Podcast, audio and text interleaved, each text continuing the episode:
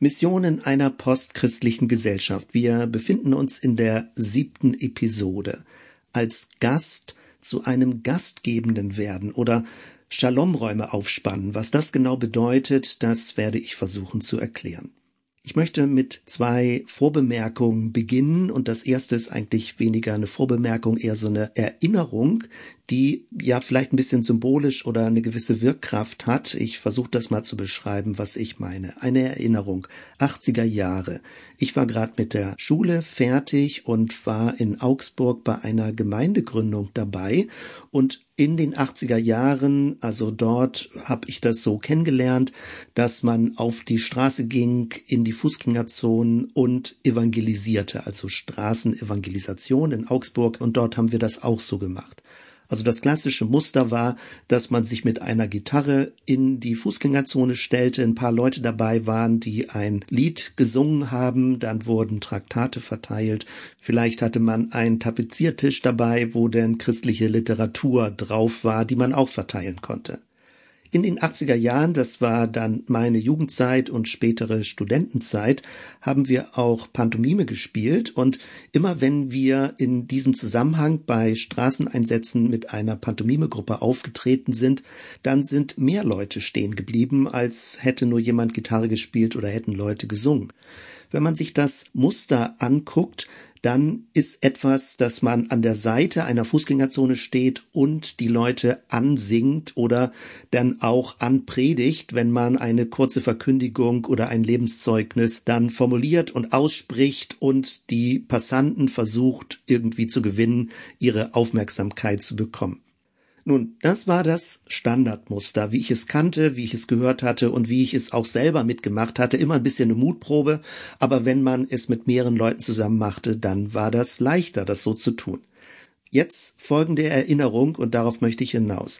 Als wir einen Straßeneinsatz in Augsburg in der Fußgängerzone machten, da haben wir uns vor dem Einsatz mitten auf dem öffentlichen Platz in einen Kreis zusammengestellt. Ein Kreis, wo wir nach innen geguckt haben. Also wir haben ein paar Absprachen getroffen, haben zusammen gebetet und haben auch zusammen gesungen, aber im Sinne von Anbetung für Gott und nicht eine Verkündigung in der Fußgängerzone.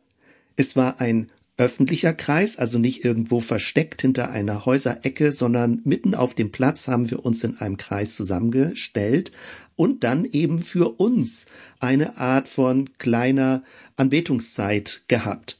Und das Spannende war nun folgendes. Die Leute wurden neugierig und stellten sich in die zweite und in die dritte Reihe. Sie wollten irgendwie wissen, was da passierte und als eine ganze Menge von Leuten drumherum stand, drehten wir uns um, also einer, ich zum Beispiel oder andere auch, die auf der Straße schon sowas wie Verkündigungsdienste dann gemacht haben, drehten uns um und haben den Leuten, die direkt neben uns standen oder hinter uns standen, erklärt, was wir da gemacht haben. Es war nicht eine Art von Predigt, sondern es war einfach eine Erklärung. Leute waren neugierig und wir erzählten ihnen, was wir vorhatten und fragten nach, ob sie was damit anfangen konnten. Und spannend war eben, die Leute liefen nicht sofort weg, weil sie dachten, oh, jetzt will jemand mit mir reden, denn es waren ja eine Reihe von anderen Leuten da, die auch Interesse hatten, die auch neugierig waren und deswegen fühlten sich einzelne Leute geschützt in dieser neugierigen Menge, die um uns herum stand. Das ist was total Spannendes. Damals haben wir nicht begriffen, also ich jedenfalls habe nicht begriffen, wie anders das Muster war und wir haben auch nicht die Konsequenzen daraus gezogen. Wir dachten, evangelisieren in der Öffentlichkeit bedeutet sich irgendwo hinstellen und dann eine Botschaft an Menschen auszurichten, also sie im negativen Sinne anzupredigen, auch wenn sie gar kein Interesse hatten und es möglichst so interessant dann zu machen, dass sie irgendwie kurz stoppten und für eine gewisse Zeit zuhörten. Und was uns nicht auffiel, war, dass dieser nach innen gerichtete Kreis viel mehr Aufmerksamkeit ausgelöst hatte, aber das war nicht unsere Vorstellung von Evangelisation und deswegen haben wir das auch nicht weiter verfolgt. Bis heute begleitet mich dieses Bild und ich denke, es wird gleich deutlicher werden, warum. Die Reflexion dazu ist also folgendes, wie ich eben schon sagte. Es ist kein Anpredigen gewesen, sondern es war ein Erklären für die Leute, die neugierig waren. Und mir scheint, jetzt in den letzten Jahrzehnten ist das immer deutlicher geworden, die postmoderne Kultur oder je nachdem, wie du also unsere Zeitphase bezeichnen möchtest, möchte nicht angepredigt werden. Sie möchte weder von oben behandelt werden, nicht von einer Kanzel von oben, also dass man abgekanzelt wird im Bild, und sie möchte keine direktiven Botschaften bekommen. Sie möchte schon Erklärungen bekommen, aber alle Menschen, die irgendwie auftreten, als hätten sie die Wahrheit, als wären sie im Besitz der Wahrheit, denen gegenüber reagiert man eher mit Desinteresse. Dann ist das sowas wie ein religiöses Rauschen, was an einem vorbeigeht und wie in der Fußgängerzone gehen Leute einfach an einem vorbei und denken oder sagen, äh, lass mich in Ruhe, das möchte ich nicht. Also Leute möchten nicht bedrängt werden, sie möchten nicht von Menschen übergriffig behandelt werden, sie möchten nicht von oben herab behandelt werden. Und das, was wir in diesem zweiten Muster gemacht haben, eigentlich als Vorbereitung für die eigentliche Straßenevangelisation war, dass wir uns nach innen gerichtet haben und so einen Innenraum erzeugt haben. Es war ein öffentlicher Innenraum, auch ein offener Innenraum. Es war ja nicht abgeschottet. Leute konnten sich in zweite Reihe stellen, sie konnten über unsere Schulter gucken, sie konnten irgendwie überprüfen, ob da irgendwas in der Mitte war oder was wir gemacht haben. Aber es war keine direkte Anrede. Wir haben Leute zuschauen lassen und haben uns nicht dafür geschämt, dass wir jetzt irgendwie ein Lied gesungen haben in der Öffentlichkeit oder in der Öffentlichkeit zusammen gebetet haben. Es war also ein freier Zugang für Leute, ein Innenraum, ein öffentlicher Innenraum, aber es war keine Übergriffigkeit, in dem Menschen irgendwie bedrängt wurden oder ihre Aufmerksamkeit erzwungen wurde, indem man irgendwie versucht hat, sie in der Fußgängerzone mit einer Botschaft zu belästigen. Das ist die Spur, worum es mir geht. Offene Innenräume. Das nenne ich Shalom-Räume, also ich werde ein bisschen genauer erklären, worum es geht, oder auch die Kunst des Hostings, also ein Host zu werden, jemand, der Gastgeber ist, Gastgeberin ist und solche Innenräume in der Öffentlichkeit erzeugt, also offene Innenräume. Diesen Begriff oder diese Begrifflichkeit versucht ihr zu merken, weil daran werde ich bestimmte Dinge weiter erklären. Es geht darum, dass etwas nicht abgeschottet ist, nicht isoliert, auch nicht versteckt ist, aber es ist eben auch kein Halbkreis, sondern es ist ein dynamischer Innenraum. Und dieser Begriff des Innenraumes meint nicht irgendein Gebäude, das werde ich gleich immer noch weiter betonen und erwähnen, sondern es ist ein Beziehungsraum, auch wenn er in der Öffentlichkeit entsteht. Es ist ein Innenraum durch Menschen, die diesen Innenraum hervorbringen.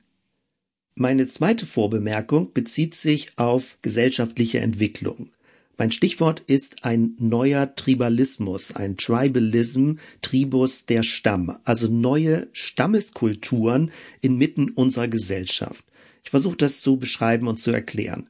Seit der Aufklärung, also die Zeitspanne, die üblicherweise die Moderne genannt wird, wird das Einzelne betont, also das einzelne Individuum, auch die Freiheit des Einzelnen, Liberalismus. Diese Freiheitlichkeit beinhaltet Wahlfreiheit, dass man nicht sofort verpflichtet ist, keine sozialen Verpflichtungen hat, sondern alles ist zunächst einmal auf die Einzelperson bezogen und von der Einzelperson her gedacht. Und dann erst in einem zweiten Schritt aus dieser Freiheit heraus, die ein ganz hohes Gut ist, ist man bereit, wenn es gut läuft, Verantwortung zu übernehmen und sich in eine gesellschaftliche Verpflichtung hineinzubegeben, dass man eben sagt, ich möchte rücksichtsvoll sein. Aber trotzdem ist dieser ganz hohe Wert Freiheit des Einzelnen. Das Subjekt steht im Mittelpunkt, das autonome Ich. Und wir sind jetzt in einer Zeitphase drin, wo wir merken, dass wenn die Freiheit des Einzelnen so hochgestellt wird, dass sie zu Rücksichtslosigkeit führt, dass Menschen selbstbezogen sind, dann zerbrechen Gemeinschaften und auch Menschen werden einsam oder sie beschämen sich gegenseitig, sie fühlen sich schutzlos, sie werden ausgegrenzt. Und es gibt dann gleichzeitig eine Sehnsucht nach Zugehörigkeit, nach Verbundenheit, nach Anerkennung, aber man hat die Sorge, dass man vereinnahmt wird und dass es so eine klebrige soziale Gruppe wird, wo die Freiheit des Einzelnen dann untergeordnet wird. Diese Dynamik, die sich in den letzten Jahren, letzten Jahrzehnten in unserer westlichen, westeuropäischen Gesellschaft entwickelt hat, beschreibe ich im Podcast Drei Gesichter des Evangeliums. Das klassische reformatorische Muster von Schuld und Vergebung ist stark auf die Einzelperson bezogen.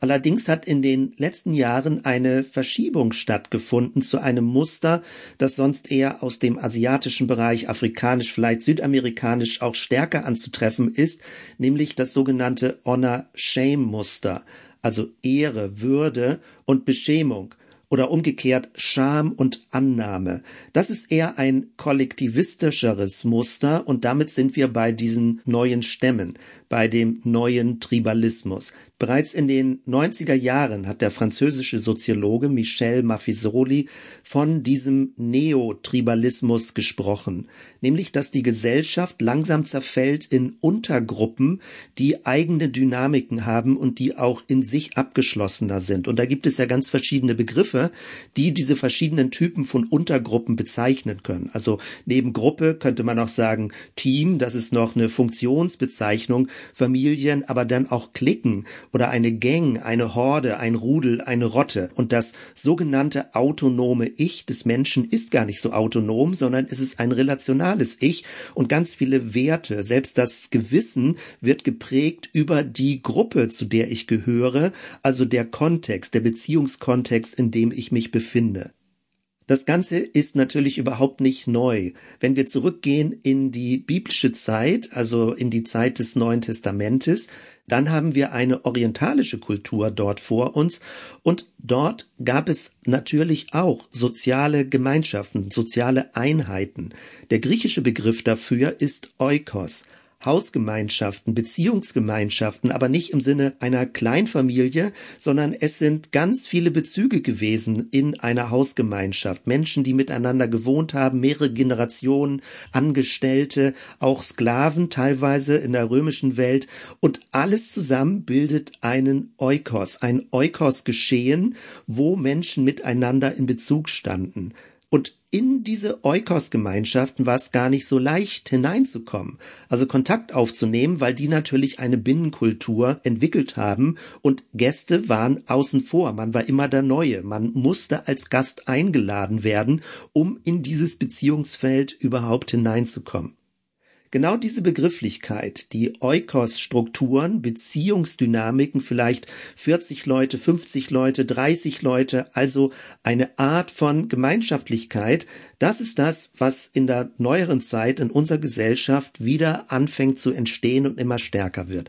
Überall gibt es solche Untergruppen, soziale, Innenräume. Es sind Freundschaften, größere Freundschaftskontakte, Gleichgesinnte, Verwandtschaften, Klicken, Leute, die über Interessen miteinander verbunden sind, Vorlieben, bestimmte Themen und gemeinsame Erfahrung machen. Also es ist nicht so sehr eine aufgabenorientierte Gruppe, sondern es ist ein Erfahrungsraum von Menschen, die gemeinsame Werte und gemeinsame Lebensthemen miteinander verbinden.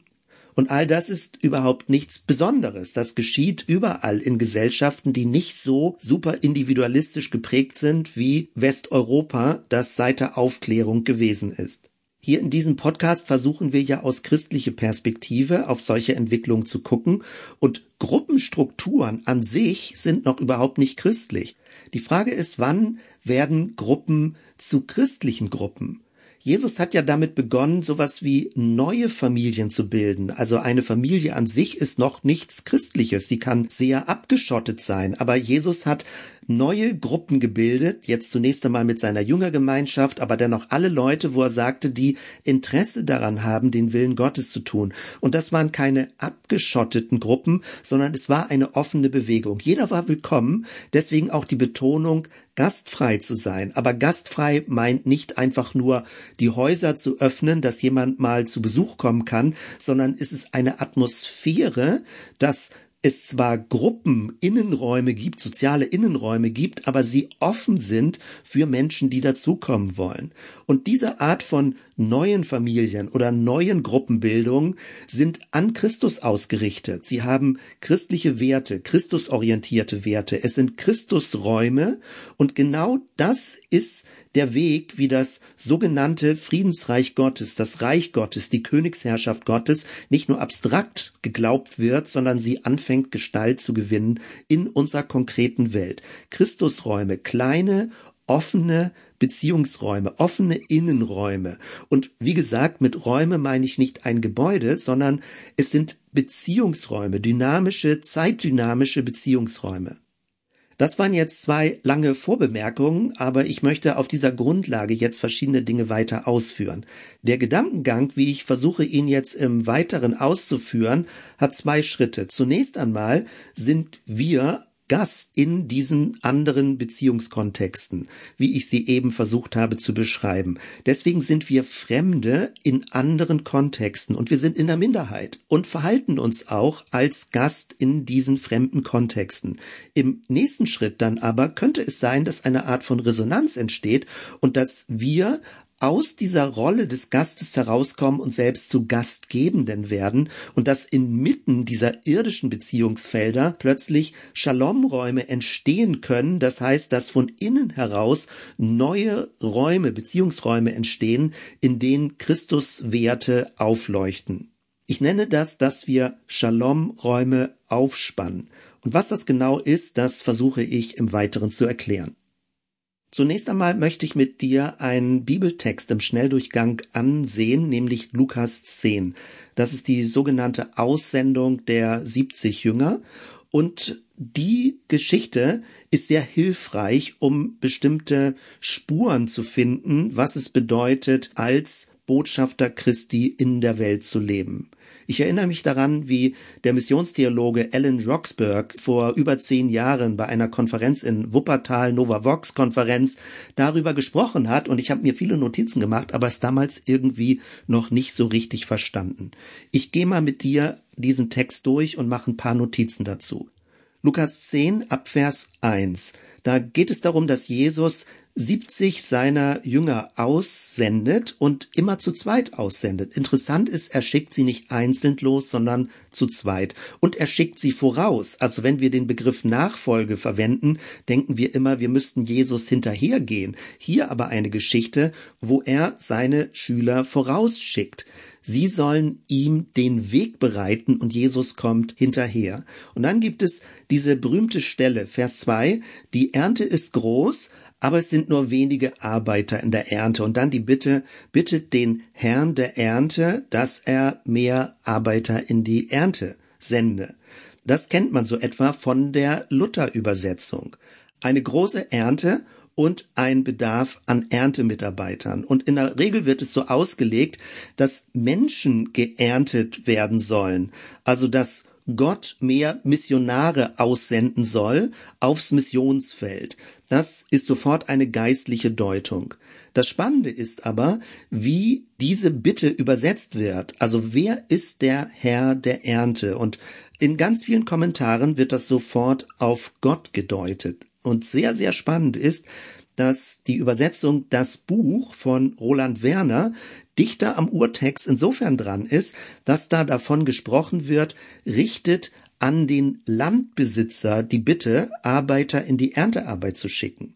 Also der Herr der Ernte ist ein konkreter Gutsherr, ein konkreter Landbesitzer und die Jünger, die ausgesandt werden von Jesus, sind echte Erntearbeiter, Saisonarbeiter. Sie gehen dorthin, wo der Bedarf ist. Sie klopfen praktisch an dem Tor, wo eine Hausgemeinschaft wohnt und fragen, ob das benötigt wird, ob sie gebraucht werden als Erntearbeiter und sie richten die Bitte an den Landbesitzer, schick uns doch mit aufs Feld, dass wir mit ernten dürfen. Also ein konkreter Bedarf in einer konkreten Situation.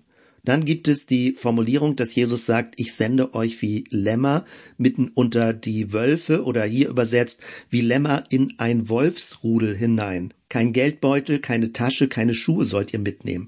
Also wie Lämmer in einem Wolfsrudel, da kann einem ja Angst und Bange werden. Man kann es aber in diese Richtung auslegen, dass man sagt, die Jünger werden ausgesandt ohne Sicherheiten. Sie sind auf das Wohlwollen dieser Kontexte angewiesen. Vielleicht fühlen sich diese Kontexte, in die sie gesandt sind, sogar ein bisschen feindlich an, dass sie sich schutzlos fühlen. Aber sie sollen sich darauf einlassen. Und dann steht weiter, wenn ihr in ein Gehöft eintretet, dann sagt Friede sei diesem Haus. Und wenn dort ein vom Frieden geprägter Mensch wohnt, wird die Wirklichkeit des Friedens, die ihr mitbringt, auf ihn übergehen. Also die Jünger kommen mit einer friedfertigen Haltung, klopfen an dem großen Tor einer Hausgemeinschaft, werden hereingebeten und finden dort mindestens einen friedfertigen Menschen vor, vielleicht sogar den Gutsbesitzer, der sagt, ja, ihr seid willkommen, ich brauche gerade Arbeiter und ihr dürft mit auf dem Feld mitarbeiten. Das wird dann in mancher Literatur eine Person des Friedens genannt, also ein Mensch, der zwar nicht Christ oder Christin ist, aber gemeinwohlorientiert ist, ein wohlwollender Mensch. Aber auch wenn dieser Mensch vielleicht ganz andere Überzeugungen hat, ist dieser Mensch ein Gastgeber, eine Gastgeberin. Das heißt, man kommt als Fremder in diese Hausgemeinschaft hinein, als Gast und wird von einem Andersgläubigen, zumindest also nicht christlich Gläubigen, aufgenommen und darf mit in der Hausgemeinschaft dabei sein. Man ist also zunächst einmal Gast in einer fremden Hausgemeinschaft. Vers 7 steht, bleibt während eures Aufenthalts genau in diesem einen Haus, esst und trinkt, was es bei den Leuten dort gibt, also das, was euch vorgesetzt wird. Das ist jetzt nicht ein Gasthaus, wo der Kunde König ist und man irgendwie bestellen kann oder man sich wie so ein überheblicher fast Besitzer aufführt, sondern man ist Gast und man isst das, was dort in dieser Hausgemeinschaft gegessen wird. Also man fügt sich ein als Fremder, aber als begrüßter Fremder in dieser neuen Gemeinschaft, in die man dazukommt. Und das Essen ist wichtig.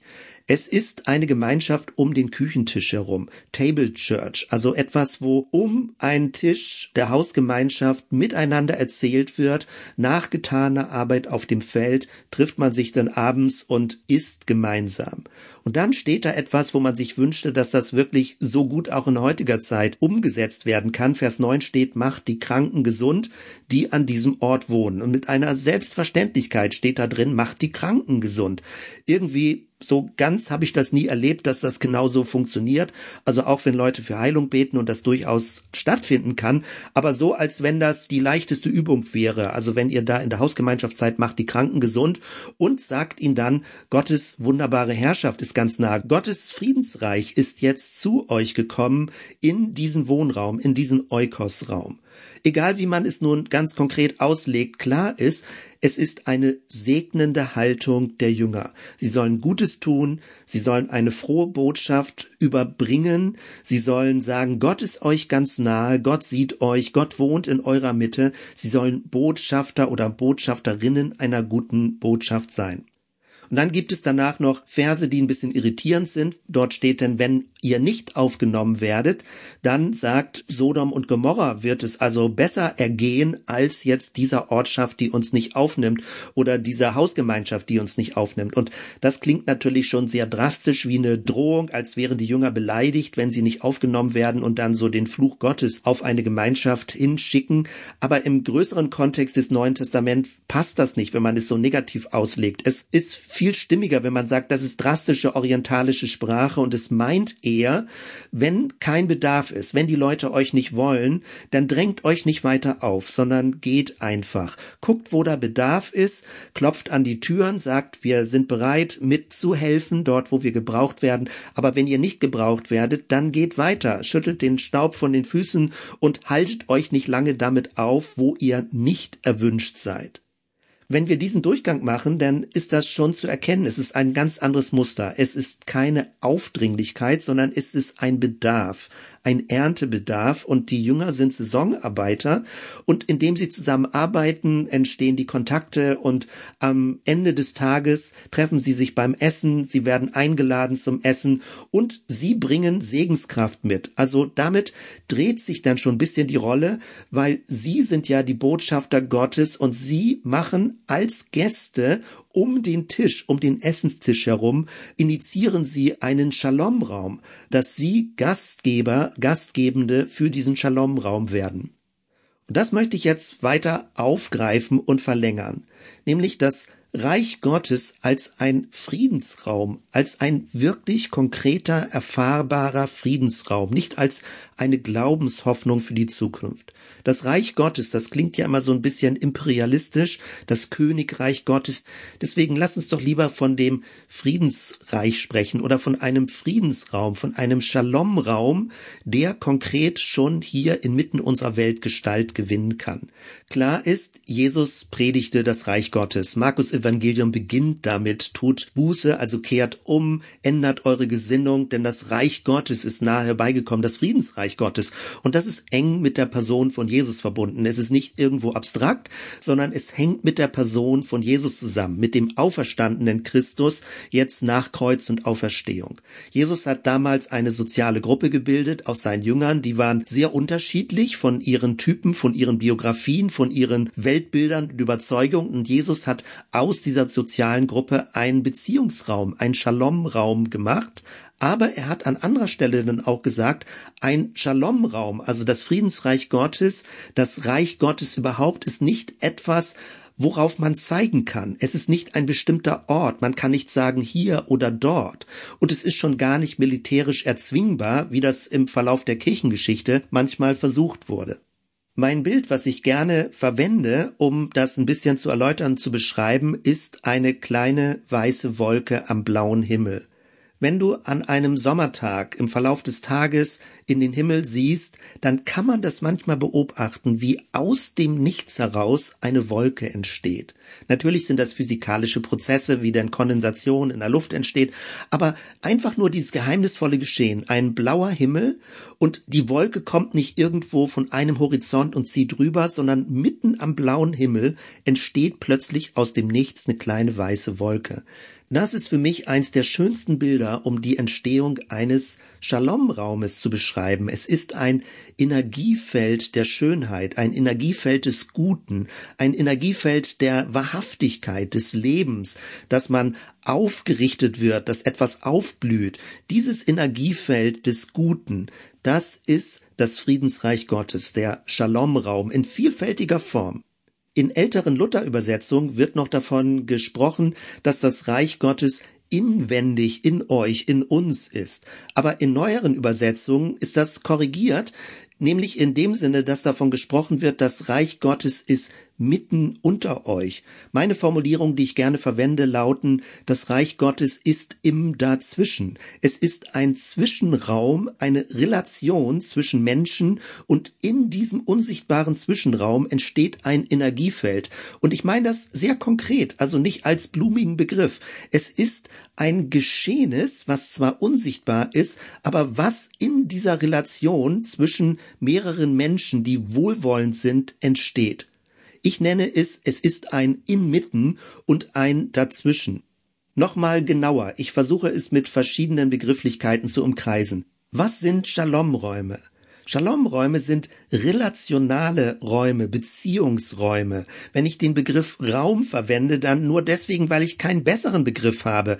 Raum meint nicht Gebäude, nicht was Statisches, nicht irgendwie, wo Ziegelsteine verwendet werden, sondern eher ein Raum wie ein Zelt, wie eine Stiftshütte. Gott wohnt in einem Zelt. Und das Spannende ist auch zum Beispiel Johannes 1, 14, wenn dort steht, und das Wort ward Fleisch und wohnte unter uns und wir sahen seine Herrlichkeit. Dieses Wohnen unter uns meint eigentlich Zelten. Also Gott zeltet unter uns und es hat was Flüchtigeres. Also man kann Gott nicht greifen, nicht ergreifen, man kann ihn nicht verwalten, man kann ihn nicht besitzen.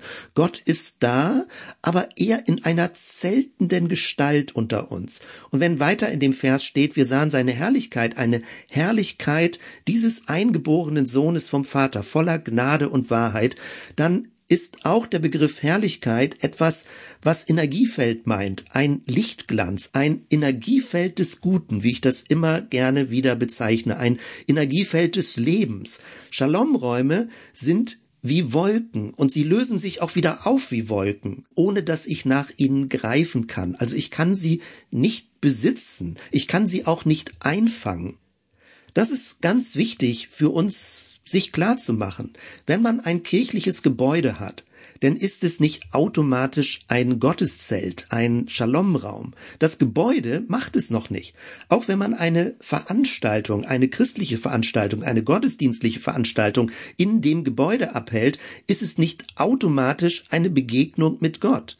Martin Buber verwendet diesen klärenden Begriff der Vergegnung. Es können zwar Menschen in einer Veranstaltung sein, aber man vergegnet sich. Man trifft sich zwar mit vielen Menschen in einem Raum, aber man hat nicht wirklich die anderen Personen im Blick. Man hat mehr sich im Blick mit seinen Ängsten oder seinen Bedürfnissen und man behandelt den anderen eher funktional, dass der andere mir aufmerksam geben soll. Es gibt da ganz viele Psychomechanismen, dass keine echten Begegnungen zwischen Menschen passieren und auch keine Begegnung zu Gott passiert. Wenn ich Gott nur missbrauchen will für meine Zwecke, wenn ich ihn nur benutzen will, gewissermaßen aussaugen will, weil ich irgendwas von ihm haben möchte, dann ist das keine Gottes Gottesbegegnung, sondern ich projiziere eigentlich eine Götzenvorstellung auf den lebendigen Gott. Das heißt also, nur weil es ein kirchliches Gebäude ist, nur weil es eine christliche Veranstaltung ist oder vielleicht sogar, dass sich regelmäßig christliche Gruppen treffen, egal wie man sie nennt, sind es nicht automatisch Christusräume. Nächste Frage, wo entstehen Shalomräume? Und da scheint mir manchmal die Radikalität, die Jesus gezeigt hat, übersehen zu werden. Wenn wir in die jüdische Situation nach dem Exil zurückgehen, wo die verschiedenen Synagogen entstanden sind und die Diaspora-Situation bestehen blieb, dann gab es keinen zentrierenden Tempel mehr. Es gab kein Land mehr, es gab kein Königtum mehr. Das ist die Verschiebung, ich habe das schon angedeutet, von einer raumorientierten Religion in Richtung einer zeitorientierten Religion, wo es um Alltagspraktiken geht, dass die Zeit geheiligt wird, dann auch im regelmäßigen Sabbat. Es ist eine Kathedrale in der Zeit, die entsteht, wie Abraham Joshua Heschel es nennt. Und weil es kein Tempelgebäude mehr gab, entstand die Frage, wie trifft sich jetzt die jüdische Glaubensgemeinschaft? Was ist ein Gottesdienst jetzt aus unserer Perspektive formuliert? Wie entsteht das? Und die Regel war, es braucht zehn jüdischgläubige Männer, damit eine gottesdienstliche Versammlung abgehalten werden kann. Und dann versteht man, wie radikal spannend Jesus ist, weil er spricht nicht von zehn Männern, sondern er spricht von zwei oder drei, in deren Mitte er als Auferstandener gegenwärtig ist. Also es geht nicht um Männer, sondern Männer und Frauen, es sind Menschen, aber es braucht sogar nur zwei oder drei und dann entsteht ein Binnenraum. Und man kann sich das ja richtig vorstellen. Solange man eine Einzelperson ist, hat man einen Standpunkt. Mit einer zweiten Person entsteht schon ein Dialog und eine dritte Person, daraus entsteht ein Dreieck. Und das ist dann wirklich schon ein Binnenraum, der entsteht und er wird größer mit einer vierten oder fünften Person. Das heißt also, Shalom-Räume können nicht als Einzelperson gestaltet werden. Es braucht mehrere. Es braucht ein Christus-Wir, damit Shalom-Räume entstehen. Das ist vermutlich der Grund, warum Jesus die Jünger von Anfang an zu zweit ausgesandt hat. Als Einzelperson kann man das gar nicht verkörpern. Nochmal die Verlängerung. Was bedeutet nun zwei oder drei? Warum sagt er nicht zwei oder drei oder vier oder fünf? Also was ist diese Formulierung zwei oder drei? Ich rätsel da schon seit vielen Jahren drüber und finde da nicht wirklich gute Erklärung. Also die beste Erklärung, die ich für mich habe, ist folgendermaßen. Es ist nicht einfach eine lockere Formulierung zwei oder drei.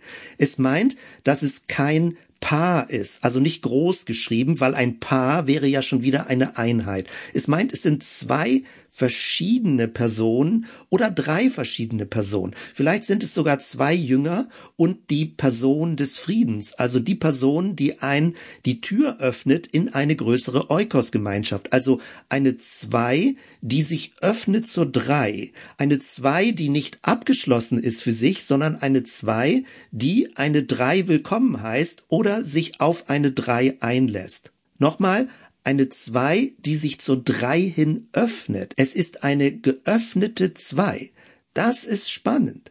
Vielleicht erinnerst du dich, wie ich gesagt habe, die eins gehört Gott. Das ist der Punkt.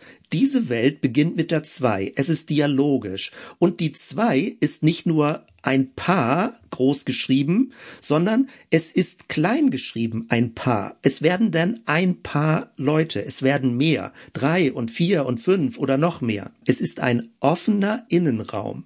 Wo kann der entstehen? Überall.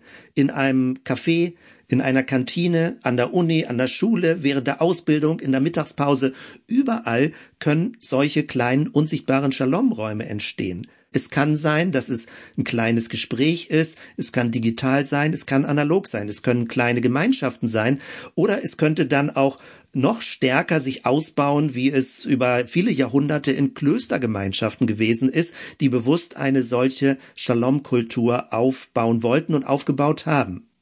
Worauf ich aber in dieser Podcast-Reihe hinaus möchte, ist, wenn wir über Kirche nachdenken, dass wir nicht so Großes denken, nicht so institutionalisiert, nicht so gebäudemäßig, nicht so veranstaltungsmäßig, nicht so ämtermäßig, sondern viel elementarer werden. Shalom-Räume können winzige Räume sein, ein freundlicher Blickkontakt, eine segnende Berührung, nur zwei Sekunden wie ein winziges Wölkchen. Oder zwei Minuten ein aufmerksames Zuhören, eine wirkliche Zuwendung zu jemanden, dass man darauf achtet, was die andere Person beschäftigt. Oder vielleicht zwei Stunden, ein konzentriertes Gespräch, was man miteinander führt und wo man gemeinsam in die Tiefe geht und über Dinge spricht, die einem wichtig und wertvoll sind. Vielleicht auch zwei Tage, eine Gemeinschaft, die zusammenkommt, um eine gewisse aufbauende, ermutigende Kultur zu leben. Das Ganze lässt sich nicht beliebig größer machen, weil es ist schwierig, eine Shalom-Kultur stabil aufrechtzuerhalten. Es ist ein instabiler Prozess und diese Art von Shalom-Kultur muss ständig gepflegt werden, weil sie sonst wieder zerfällt. Es ist wie eine weiße Wolke am Himmel, die sich auch im Laufe der Zeit wieder auflöst. Das ist die Situation bei der Verklärung von Jesus auf dem Berg, wo die Jünger fragen, sollen wir Hütten bauen? Es funktioniert nicht. Man kann diese Shalom-Kultur nicht einfangen. Man kann sie nicht institutionalisieren. Sie entsteht, man kann sie kultivieren, aber man kann sie nicht festhalten, wenn sie sich wieder auflöst. Um das ein bisschen anschaulicher zu machen, eine winzige Begegnung, die ich dir kurz beschreiben möchte. 2015. Viele Menschen sind geflüchtet und sind als Geflüchtete nach Deutschland gekommen und wir haben Spieleabende in einer Flüchtlingsunterkunft gemacht. Einmal im Monat und sind von Zeit zu Zeit dahin gegangen als Zellgruppe, um mit Menschen in Kontakt zu kommen und mit ihnen zusammen einen schönen Abend zu verbringen. Und es gab eine winzige Begegnung, an die ich mich bis heute sehr gut erinnere. Die Menschen, die dort in der Flüchtlingsunterkunft waren, kamen aus Afghanistan. Sie waren Fremde in unserem Land. Sie waren die Fremden. Aber indem wir in ihre Flüchtlingsunterkunft gingen, waren wir die Fremden in ihrer Unterkunft. Wir waren gewissermaßen die Einheimischen und dann doch wiederum Fremde. Eine verschränkte Fremdheit. Sie waren die Fremden in unserem Land und wir waren die Fremden in ihrer Flüchtlingsunterkunft. Das war die spannende Ausgangskonstellation. Das heißt, wir mussten uns kennenlernen, wir mussten aufeinander zugehen, wir kannten die Sprache nicht miteinander, es gab viel Zeichensprache, um sich überhaupt ein bisschen zu verständigen und wir haben Spiele ausgesucht, die man auch ohne Schrift miteinander spielen konnte. Wir haben unter anderem denn auch Knabbersachen mitgebracht, verschiedene Dinge, die wir auf den Tisch gestellt haben. Während wir spielen konnten, konnten wir dann davon essen. Und es gab eine Tüte mit Flips. Und ich erinnere mich an ein kleines Mädchen, die mit mir Kontakt aufnehmen wollte. Und sie nahm aus der Tüte einen Flips raus, hielt ihn zwischen ihre zwei Finger in der Hand und reichte ihn mir und hielt ihn mir so etwa 20 Zentimeter vielleicht vors Gesicht, so dass ich ihn abnehmen konnte aus ihrer Hand. Sie wartete, sie drängte sich nicht auf, sie schob mir nicht den Flips in den Mund, sondern sie signalisierte mir Kontakt, Freundschaftskontakt, dass sie mir positiv zugewandt war und sie wartete auf meine Reaktion. Und ich bin selbstverständlich darauf eingegangen und habe den Flips von ihr genommen und ihn gegessen und es war sowas wie ein mini kleines Freundschaftsessen. Flips für Fremde, das ist meine Formulierung, die ich in Erinnerung behalten habe. Und das war ein winzig kleiner Shalom-Raum, der in diesem Moment entstanden ist zwischen diesem Mädchen aus Afghanistan und mir, der ich eigentlich der Fremde war in ihrer Umgebung. Eine weitere Frage. Kann man Shalom-Räume sehen? Und die Antwort ist kurz und klar. Nein, sie sind unsichtbar. Aber du spürst ihre Energie. Und ich habe das ja in vielfacher Form schon beschrieben. Es ist eine Energie, die aufrichtet, die ermutigt, die inspiriert, die irgendwie lebensfroh macht. Es sind schöne Begegnungen. Es gibt auch biblische Bilder, die dieses Unsichtbare deutlich machen, was man aber spürt und erfahren kann. Es wird von Wohlgeruch Christi gesprochen, von einem Duft Christi, den wir ausstrahlen. Du spürst, wenn ein Shalom-Raum da ist, wenn er entsteht, wenn du Teil eines Shalom-Raumes wirst. Woran spürt man das? Man fühlt sich gesehen. Du wirst wahrgenommen. Du musst dich nicht verstellen. Du bist angenommen. Du spürst irgendwie eine Inspiration. Du spürst eine innere Hoffnung. Du spürst eine Lebensfreude. Ein Shalom-Raum ist ein Raum, wo du innere Energie bekommst, wo du aufblühst, wo du dich aufrichtest, wo du nicht Sorge haben musst, dass jemand dir in den Rücken fällt oder schlecht über dich redet. Shalom-Räume sind Energiefelder des Lebens, wo man spürt, das Leben fängt an aufzublühen und ich kann mich so entfalten, wie ich spüre, dass es stimmig ist. Eine letzte Frage. Kann man Shalom-Räume verwalten? Kann man sie christlich, kann man sie kirchlich verwalten? Auch hier die Antwort kurz und klar. Nein.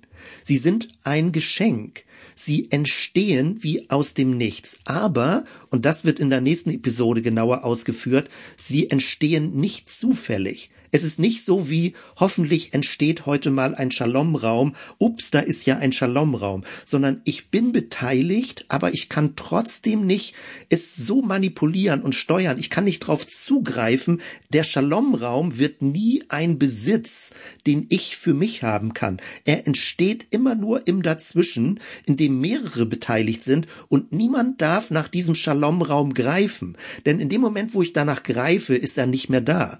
Ich kann auch nicht nach einer Wolke greifen. Ich kann eine Wolke nicht einfangen. Oder vielleicht ein noch anschaulicheres Bild, wenn du große Seifenblasen vor dir siehst und versuchst, eine Seifenblase zu fangen, dann wird sie zerplatzen. Ganz ähnlich ist es mit Shalomräumen. Shalomräume kann man spüren, sie entstehen in der menschlichen Interaktion, aber man kann sie nicht besitzen und verwalten. Man hat keinen Zugriff auf Shalomräume. Man kann sie auch nicht konservieren. Man kann sie nicht festhalten. Man kann sie nicht einfangen. Sie entziehen sich unserem Zugriff. Und eigentlich ist das ja völlig klar.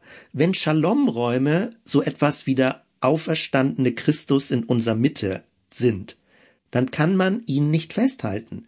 Man kann den Auferstandenen nicht greifen. Man kann ihn nicht vereinnahmen. Er geschieht, er ist da, das Energiefeld des Auferstandenen ereignet sich unter uns, wenn wir dafür offen sind und wenn wir diesen Raum dafür öffnen, wenn wir Gastgebende des Shalom werden, aber wir sind nie Besitzer dieses Shalom-Raumes. Es ist etwas Kostbares, was in unserer Mitte entstehen kann, und Gottes Zusage und Verheißung ist, dass dieses Friedensreich inmitten von zwei, drei, fünf, sieben, zehn Leuten entstehen kann, aber wir können es nicht erzwingen.